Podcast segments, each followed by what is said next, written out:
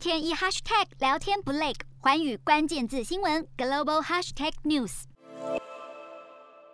根据英国金融时报的报道，中国在本月的七日曾做过极音速飞弹的测试。这个极音速飞弹就是 hypersonic missile。中共的外交部已经驳斥了英国金融时报的报道，他指出发射出来的是太空飞行器，并不是报道中所说的这些极音速飞弹。正在乔治亚访问的美国国防部长奥斯汀在受访的时候说，美国正密切关切关注中国在武器、先进能力和系统方面的一个发展，因为这些发展只会。提高区域之间的一个紧张。他更强调，华府会持续关注来自北京的军事挑战。不过，针对这个飞弹的问题呢，甚至是说这个飞弹到底能不能搭载核弹头这件事，他拒绝直接评论。这个极音速飞弹之所以引人关注的原因，是因为这样的一个飞弹啊，它将可以以所谓的五倍以上的音速来做飞行，它更可以在大气层中以低弹道的方式前进，让对这个飞弹的侦测甚至是拦截都十分的困难。如果这样的一个飞弹具有搭载核弹头的能力的话，那就会更具有所谓的战略的一个效力，对其他国家进行强效的一个核阻或一个威胁。那基本上呢，美国跟俄罗斯都已经成功的测试过极音速武器了。而美国派去裁军会议的一个代表 Robert Wood，他也表示说，中国试射极音速飞弹这件事情呢，让美国其实非常的担忧。他说，俄罗斯也拥有极音速飞弹的这个技术。原本美国是想要避免研发极音速的一个军力，但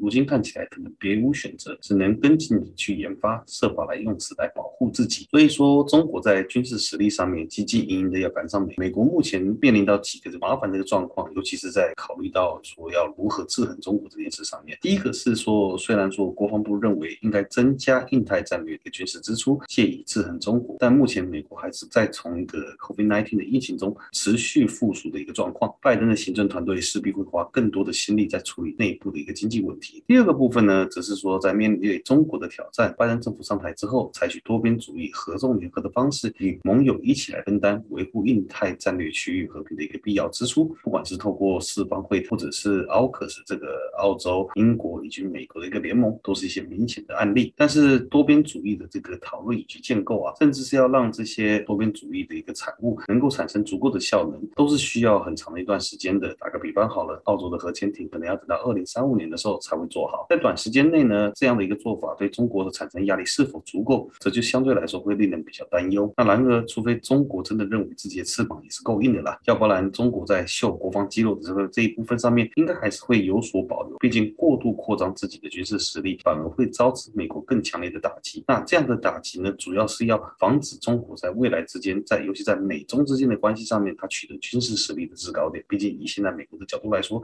他还不愿意看到这件事发生。所以，美洲之间的一个军事较量，将会是接下来台湾必须要观察的一个重点。台湾在这之中。如何可以跟美国有更紧密的一些军事合作，也可能是美国所认结的结果。毕竟可以透过这样的方式来增加吓阻中国的效力。不过，多数的军事专家都有提到说，呃，美台之间的军事合作仍然是尽量以低调的方式来进行比较妥当。毕竟，过度的去让中国找到谩骂的一个破口，可能会造成中国国内内部的一个压力。那如果刚好搭配到习近平他面临到共产党内部的一些派系斗争啊，或者是整体经济的问题，尤其是我们看到最新一季的呃中国的经济成长率又在下修了，这样的一个连带效应可能会让习近平狗急跳墙。当然，一般来说啦，中国理当不会轻易的挑战美国的底线，或者是挑战所谓的两岸关系的一个底线。瞄准新南向商机，剖析东南亚发展。我是主播叶思敏，每周五晚间九点记得锁定，看见新东协就在环宇新闻 MOD 五零一中加八五凯博二二二及环宇新闻 YouTube 同步首播。